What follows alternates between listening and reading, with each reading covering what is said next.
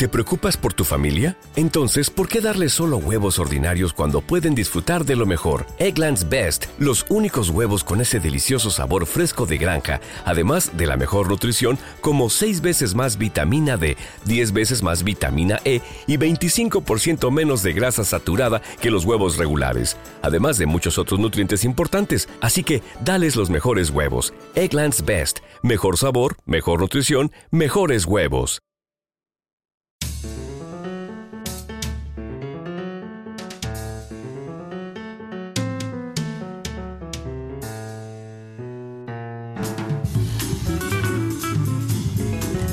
En alto rendimiento estamos con Pablo Onrubia, es graduado en Ciencias del Deporte con la especialidad en alto rendimiento en la Universidad Católica de Valencia.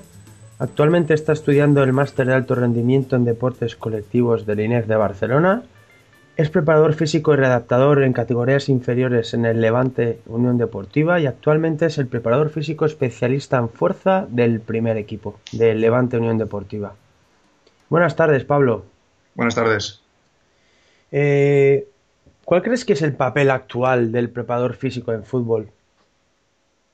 Pues eh, yo creo que actualmente eh, ha cambiado un poco la manera de trabajar del fútbol, del mundo del fútbol. Yo creo que antes, hace unos años, sí que se, sí que se podía hablar de preparación física. Ahora yo creo, yo creo que, salvo exceptuando el entrenador, eh, el resto de ayudantes del cuerpo técnico yo los, denominaría preparadores. ¿Por qué? Porque yo creo que hoy en día todo el mundo sabe, sabe de todo. Y el hecho de que alguien eh, domine una parcela muy pequeña eh, del fútbol, por así decirlo, del fútbol, del mundo del fútbol, del equipo, no, no quiere decir que no pueda participar en otras áreas porque todos sabemos que es lo que se llaman las capacidades emergentes o las propiedades emergentes, que quiere decir que aunque yo me encargue del apartado físico del equipo, yo mi visión puede ser muy constructiva en el apartado de, del, de, la balón, del, de las ABP, por ejemplo, por porque mi comunicación con los jugadores es mucho más directa que puede ser el segundo entrenador y, a mí me cuentan mucho más eh, los secretos, las confianzas que tienen entre ellos y pues tal vez de esa información que yo les sustraigo sin que ellos se den cuenta, pues pueden salir eh, pues un diseño diferente de las ABP por las interacciones entre los jugadores. Pero aún así, aunque yo me encargue del apartado, del apartado físico, eh, sí que es verdad que yo creo que es fundamental que el resto de componentes del cuerpo técnico interactúen entre ellos por las propiedades emergentes que, he mencionado antes. Eh, ¿Cuáles serían los factores fisiológicos de rendimiento en el fútbol actual? Pues ahora eh, ya sabes que esto de la evaluación física va por, va por modas. Eh, antes, hace unos años, cuando hablábamos de, de Banksbo, de Cometi en el fútbol, eh, todo era basado en, la capacidad aeróbica, en, la capacidad de, aguantar un ritmo muy bajo durante mucho tiempo para partir de ahí construyendo eh, las demandas del juego.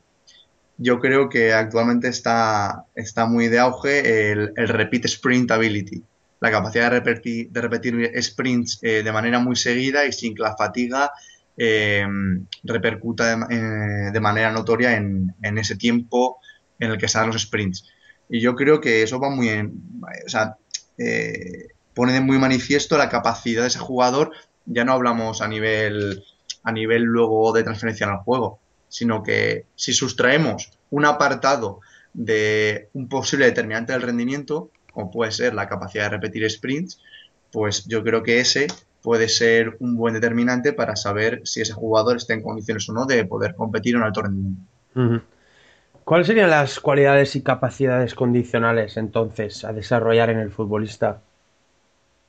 Pues yo creo que una de las capacidades es esa. O sea, si separamos, si separamos al margen la fuerza, que yo creo que hablaremos luego, eh, yo creo que la fuerza es la capacidad fundamental, pero luego lo retomaremos pero si hablamos de capacidades fisiológicas, yo creo que el hecho de poder repetir, de repetir sprints, que al fin y al cabo, si trasladamos muchos sprints seguidos en un corto espacio de tiempo, pues tal vez la potencia aeróbica. Y a nivel de la fuerza, ¿cuáles crees que son las manifestaciones que se deben potenciar en el futbolista? Perfecto. Eh, la pregunta está perfectamente formulada porque has hablado de manifestaciones cuando hablamos de fuerza, yo creo que, bueno, tal vez es por por el sitio donde estudio, por las cosas que leo o por, o por todo lo que, por la gente con la que me relaciono. Pero si hablamos de fuerza, yo creo que la, fuerza es la capacidad física básica. De a partir de ahí se construyen el resto.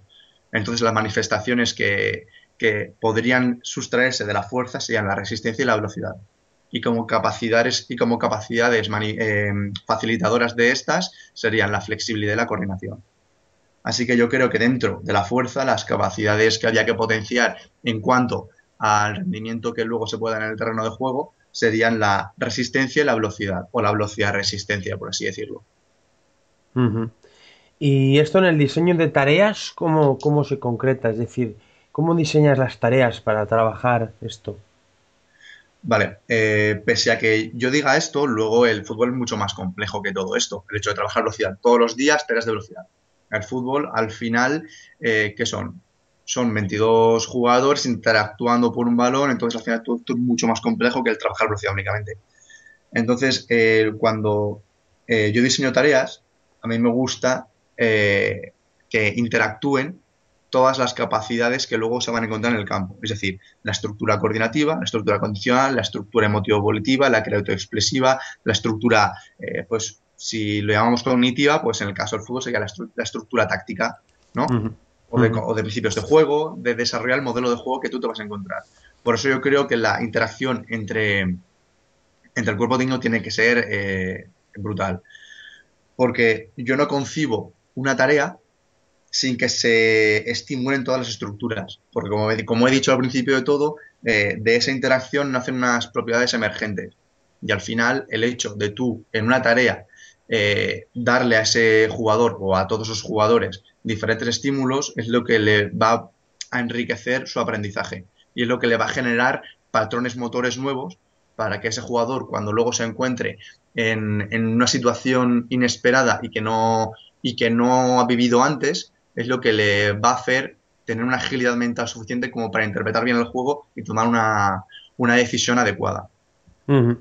Eh, si estoy entendiendo bien, vosotros lo que proponéis es eh, un trabajo de campo, digamos, donde se trabaja todo y que no sois partidarios de lo que sería un trabajo de potenciación, un trabajo de prevención, etcétera, por separado, sea en gimnasio, sea. E, exacto, exacto, ahí vamos. Una cosa es el trabajo de campo, y otra cosa es el trabajo preventivo o el trabajo coadyuvante que se puede hacer fuera. Nosotros, el trabajo que hacemos fuera de, campo, no lo concibimos fútbol. Por tanto, eh, todo lo que no sea fútbol, es decir, con balón e interactuando con jugadores, lo separamos el entrenamiento y no lo llamamos entrenamiento de fútbol, lo llamamos entrenamiento coadyuvante, entrenamiento compensatorio, entrenamiento preventivo, como quieras llamarlo. Vale. Pero sí que lo realizamos. Entonces, Pablo, eh, dentro de este entrenamiento coadyuvante, ¿cuáles serían las manifestaciones de fuerza que queréis desenvolupar y a través de, del diseño de qué tareas? Vale, nosotros, dentro de ese entrenamiento de la fuerza, ¿vale? Vamos a separar un poco el entrenamiento, pues, el entrenamiento coadyuvante, nos separamos en dos, en dos ramas, el entrenamiento optimizador y el entrenamiento preventivo. Mm. El entrenamiento optimizador, que sería? Pues mejorar esas cualidades que luego te pueden aportar un si, si bueno, pues si, si, se puede, si puede aportar algo este entrenamiento, un entrenamiento optimizador, que sería pues el repeated power ability, es decir, la, la capacidad de repetir potencia. Es decir, esto de trabajar a, picos máximos de fuerza o trabajar con poco peso y muchas repeticiones para optimizar la velocidad, pues lo hemos dejado un poco al lado. Entonces, ¿qué hacemos? Trabajar en la curva fuerza-velocidad justo en la mitad, dándole siempre al pico de potencia porque al final eso es lo que interesa en el rendimiento, que un jugador sea capaz de desarrollar una capacidad eh, óptima de potencia durante muchas veces sin generar fatiga. ¿Estos trabajos de potencia los hacéis con, máquinas, en salas de gimnasio? Sí, normalmente los hacemos, los hacemos en, gimnasio, haciendo luego una transferencia a tres dimensiones con elásticos o con poleas cónicas, etc. Y este control de, de la potencia lo hacéis con encoders. Claro, eh, el problema viene aquí. Nosotros actualmente eh, no tenemos encoders, ¿vale? Los hemos, los hemos pedido, pero de momento no tenemos aún. Entonces, ¿qué hacemos? Pues trabajamos a porcentajes de 1RM. Entonces, cada jugador tiene sus porcentajes de 1RM y trabaja siempre ahí. Las actualizamos periódicamente, pero trabajamos siempre ahí.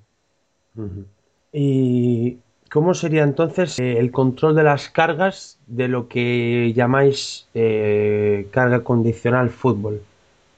Vale, yo con mi experiencia eh, como preparador físico en las categorías inferiores, como has dicho al principio, diseñamos un control de cargas personal, completamente personal, en el cual, así por, por voz, pude puede parecer un poco loco y va a ser difícil de comprender. Pero bueno, para que te hagas una idea. Nosotros, cada tarea que diseñábamos, le dábamos unos valores, ¿vale? Es decir, si la tarea pues era general, era genérica, era dirigida, era especial o era competitiva, tenía un factor, ¿vale? Tenía un número, ¿vale? Luego, eh, en cada subprincipio que nosotros le dábamos, por ejemplo, si queríamos eh, en esa tarea desarrollar el principio de porcentaje de finalización de cada gol y aumentar la circulación rápida de balón, son dos subprincipios, pues tenía un factor, ¿vale? Tenía un índice más, ¿vale? Era un índice que se le sumaba a la fórmula. Entonces, a cuantos más estímulos se le daba, la tarea a priori iba a ser más compleja. Por tanto, eh, el estrés a nivel cognitivo que le iba a generar al jugador iba a ser más alto. Además de eso, eh, nosotros le sumamos a la tarea un índice, pues, un número, un factor, que era eh, el tiempo de la, de la, tarea, el tiempo que duraba la tarea, y lo partíamos por un valor eh, de 400 para que el número fuera más manejable. ¿Vale? Para que en lugar de ser un número de 200 y pico, fuera un número de 1 y pico, 2 y pico. ¿Entiendes? Sí, sí. Y luego, a final del entrenamiento, nosotros pasábamos una escala de Borg modificada en lugar de 0 a 20, de 0 a 10, en el que cada jugador apuntaba el estrés, eh, ya no que le había generado el entrenamiento, sino el estrés que le había generado todo el día hasta después del entrenamiento. De esta manera, con, solamente un número, yo podía saber la fatiga que le había supuesto el día y el entrenamiento al jugador. Entonces, llevamos un control de cargas de cada tarea, de cada sesión y de cada jugador individualizada. Muy bien. Pues Pablo, en nombre de todo el equipo de alto rendimiento, te doy las gracias por haber estado charlando con nosotros esta tarde sobre todos estos temas de preparación en fútbol. Perfecto, muchísimas gracias a vosotros por darme la oportunidad de, conversar con vosotros y de dar mi punto de vista en este mundo del fútbol. Perfecto, bueno, un saludo. Un placer.